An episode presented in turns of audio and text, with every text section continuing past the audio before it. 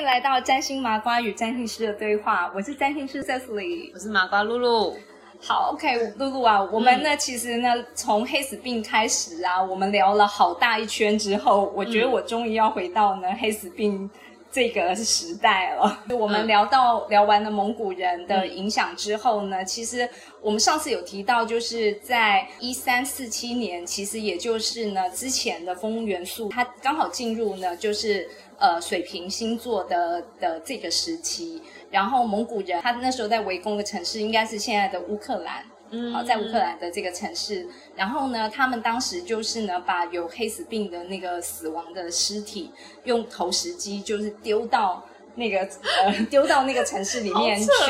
以前就有那个生化战，把人放在里面那样。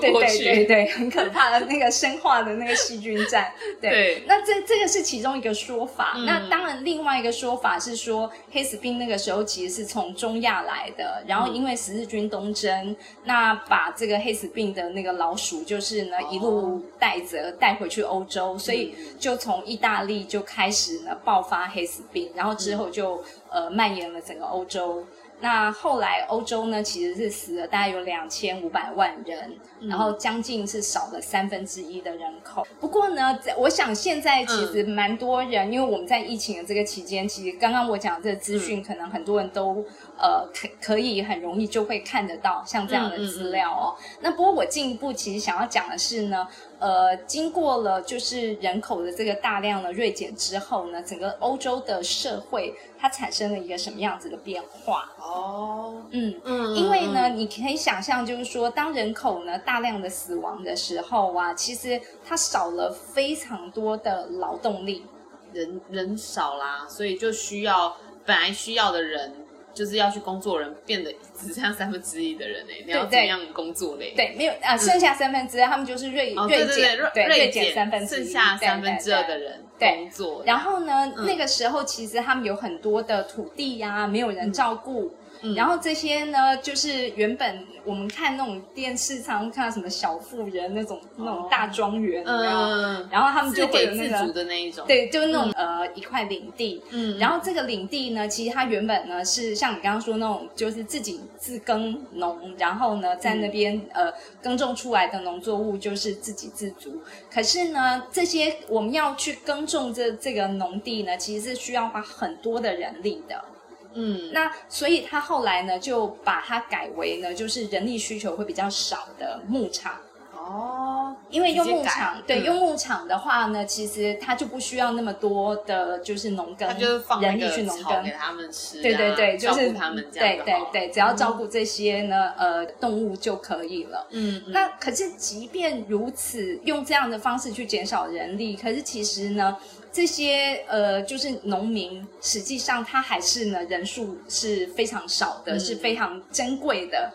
以至于他们变成就是说是有一个比较呢有利的位置，可以人少，他们开始可以谈谈判了。嗯，对对对，没错。所以呢，他们就想要从原本呢这些农民其实是奴隶嘛，嗯，他们不是自由人，所以他们就会想要跟他们的。的领主去谈，要把它变成是雇佣的关系，是奴隶之后转为雇佣，就是我们现在讲的那个雇佣关系的雇佣。对对对对对对，就在这个时候呢，他们就开始呢去谈，然后呃，变成雇佣关系跟奴隶的差别就在于，我我不用全天待命啊，不用二十四小时都要为就是我的领主主人 去服务他，嗯嗯，对，而且我没有钱可以拿，所以他们要有报酬。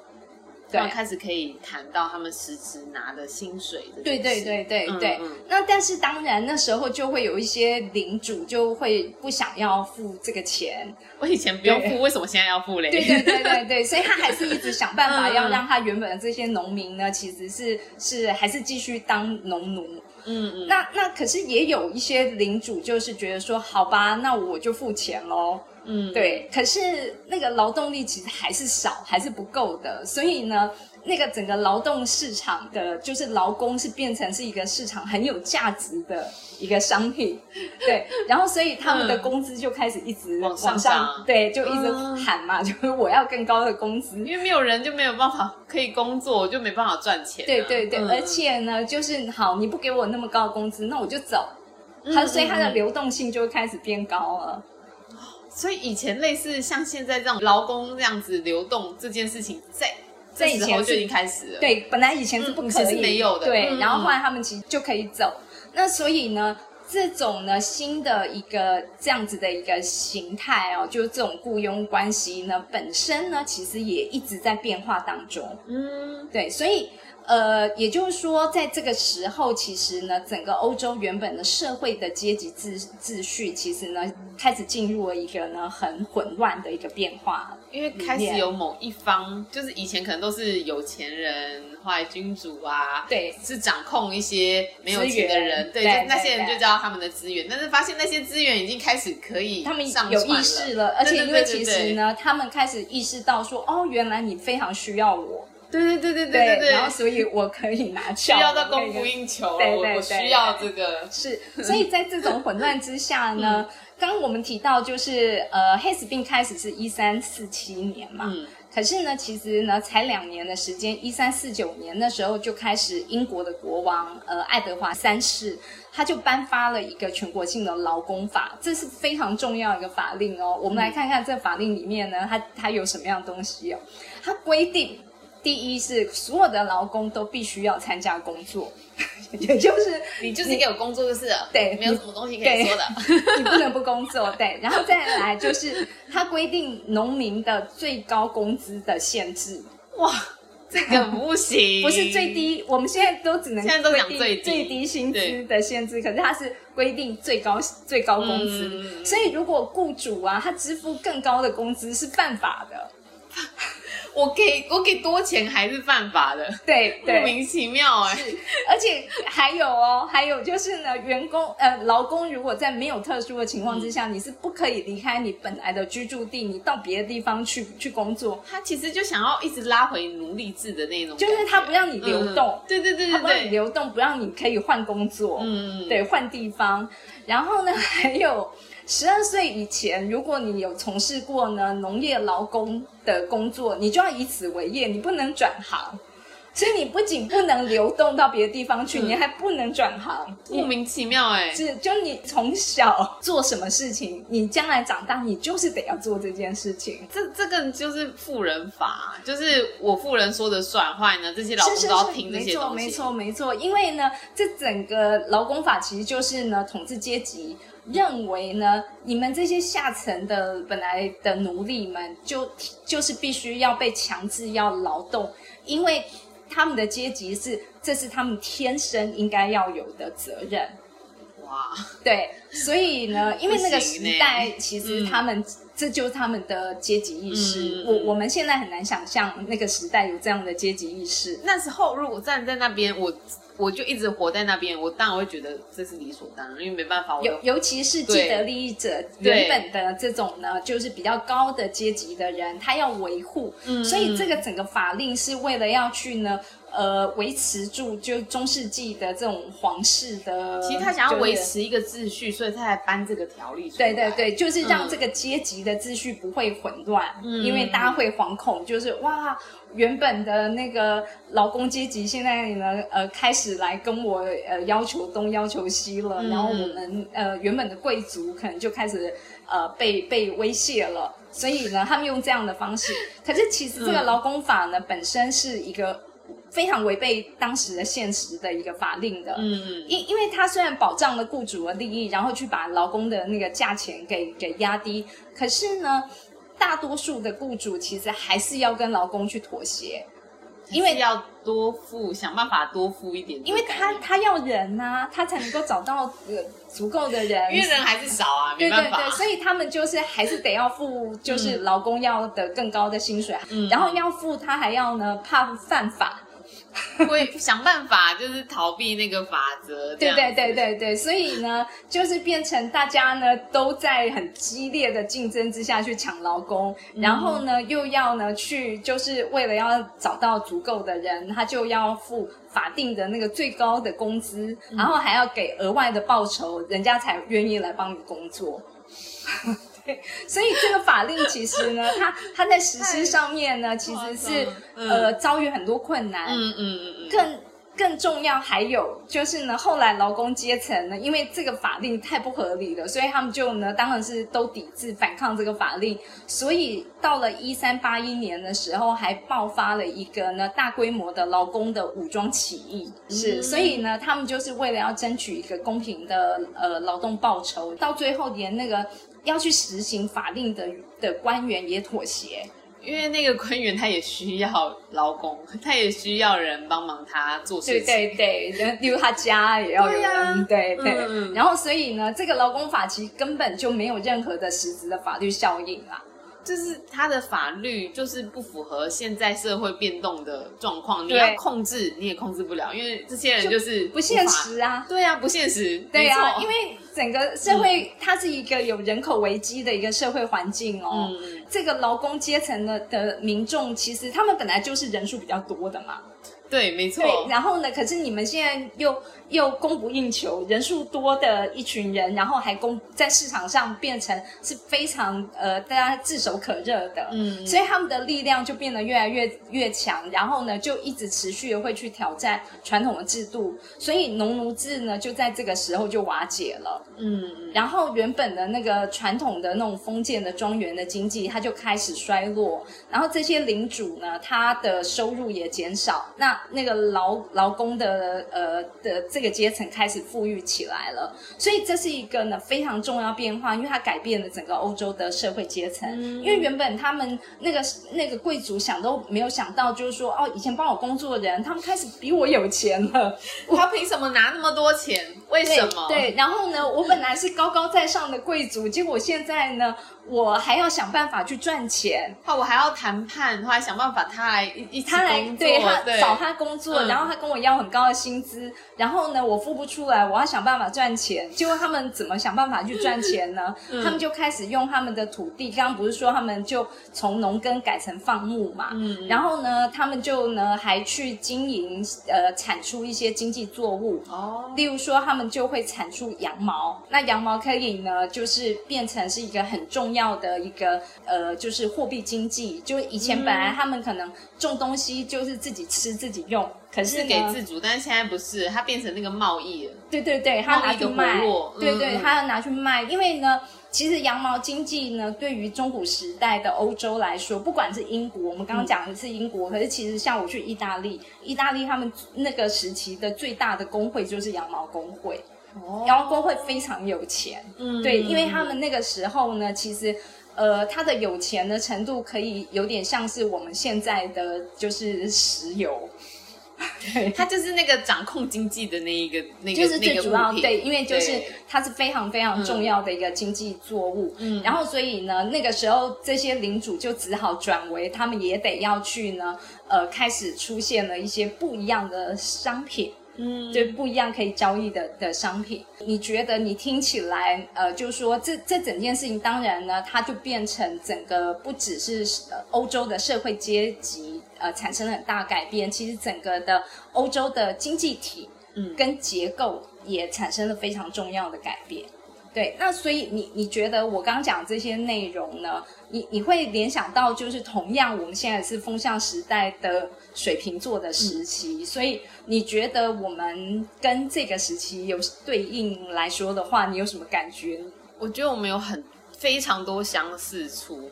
但目前当然是我没有感觉到薪资上的，但是的确人力变紧了，嗯，对，然后可能粮食变多啊。老师，你觉得就是你的想法是怎样？对，当然我们其实呢比较简单的可以看得到呢，就是当人口数一直因为疫情的缘故越来越呃下滑，而且其实我们现在人口下滑不是只有疫情单纯的疫情，其实是整个世界都在面临的少子化。对，少子化的问题其实呢，是二十一世纪以来其实一直我们都开始面临到的人口老化，然后少子，然后呢，对对对，所以这件事情本来就已经在存在，然后再加上疫情的打击，虽然刚开始我们以为就是它主要在攻击的是老年人，可是现在其实变种的这些病毒。呢，它其实攻击的变成是年轻人了。那这样子可以劳动的人越来越少。是，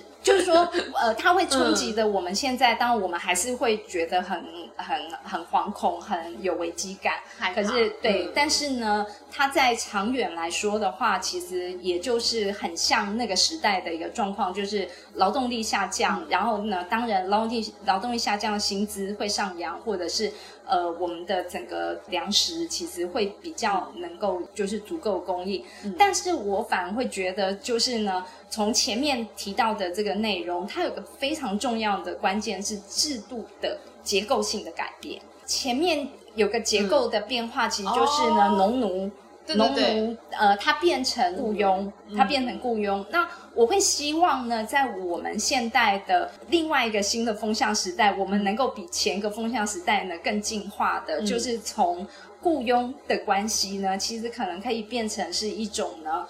呃，合作的关系。对，就变成了我们的上班族本身呢，其实不会呢，只是在为一个企业老板，呃，老板，然后在工作。虽然说我们呃不像以前的农奴制，可是呢，这个雇佣制你可以知道，就是说上对下，对他还是有上对下这种阶级。然后你进到那个办公室，你进去里头，你就是还是会有一些呢很荒谬、很不可思议的一种呢职场的办公室文化。对对对，例如说我我我，因为我以前其实也是在办公室里面工作过的，然后我们也呃就都知道说，你可能迟到早退这这种事情，你都是一定要报告的，甚至呢你要下班，你时间到了，你都还不能准时下班。没错，你都。要看着老板或者是你的主管有没有走，你才能够走。然后又或者是呢，像我以前遇过很荒谬的事情，就是说，哎，你你在办公室里面呢，你一个月不能用几支圆珠笔。哦，是哦，连连笔都有限制。对对对，然后你的卫生纸不可以用多少的卫生纸，一个月只能用一包卫生纸。我有碰过，老板规定不能穿凉鞋。啊超扯的，这个超扯的。对，可是呢，你想看看，就是说我们现在呢，为什么我会提到这种结构性可能会存在的改变？就是当我们因为疫情的缘故，我一直在呃鼓鼓吹，就是说我们其实有越来越多的这种从呃线上工作的呃游牧民族。那其实一旦你变成线上工作了，你在家里面，你虽然还是呢跟一个企业在工作，可是呢，你你减少掉的一个很大的东西，就是你没有那些呢职场文化再去束缚你了。没错，老板没有办法真的管到你，因为我自己就是老板，我我不可能去管我的员工说你今天呢你。你一天确定吗？你一天 要八个小时都要为我工作，不可能。嗯，因为我看不到你，所以呢，我只能够让你呢，你你只是缴你的工作的成果给我就好了。嗯，其他的时间，你想要在上班的时间，你去你去呃洗衣服，你去你去买东西，对，或者是呢，你甚至你去做别的工作，我都管不到你的。我都管不到，所以我们其实是合作关系。嗯嗯，我们我们呢，甚至其实呢，有可能每一个跟我工作的人呢，他都有可能是自己的一个小老板啊。没错，他有可能就像你，就是你有你的呃天赋的能力，你你有设计的能力，所以呢，其实你是自己一个人在接案。没错，对，那只是你可能呢，有某一段时间你为某一家公司。工作，可是呢，这一段时间你只要你的这个案子做完了，这个合作关系就结束了。没错，然后你又可以再去跟别的公司再合作，或者是同时间你有很多个不一样的合作案。没错，对。然后，所以在这种情况之下呢，我觉得就是我希望我呃我看到的，就是说这个过去的制度化的改变。也能够变成我们现在的风向时代、水平时代的一个呃制度的改变，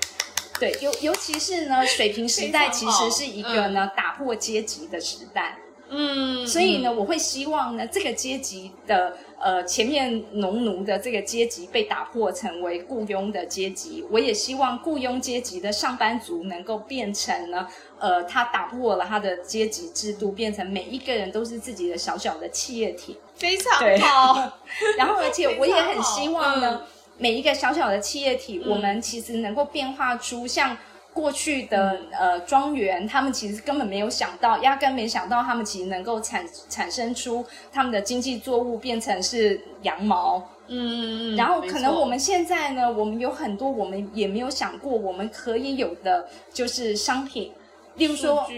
对对对，大大数据，我们压根呃，对虚拟货币，对，这些都是我们其实过去没有想过的，我们可以有的交易的商品。那我觉得资方也应该可以更加灵活的去想到更多的呃交易商品，然后并且呢，让越来越多的人，其实我们我们不再有所谓的你是劳方，我是资方。我觉得应该这个社会，应该说这个世界会越更活络。对，我们就不会只是某一个位置一直坐着，我们会开始变动。我觉得就是站着的话，大家开始走，开始变动，这件事情是非常好的。是，嗯，对。所以其实我觉得呢，呃，跟我们现在这个时代，就是说我们能够数位线上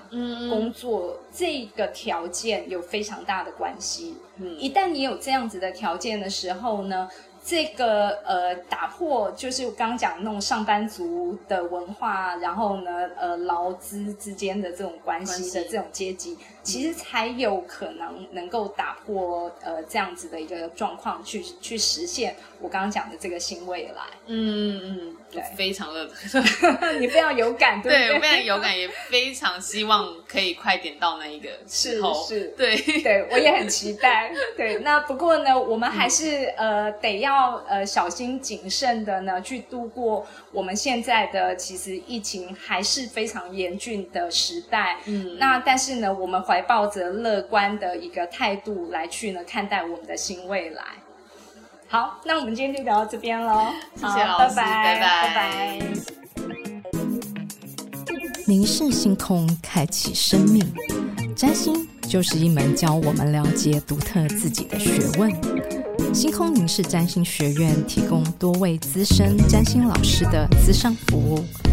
从初级到高级的核心课程，多样主题的工作坊、沙龙，以及出版占星书籍。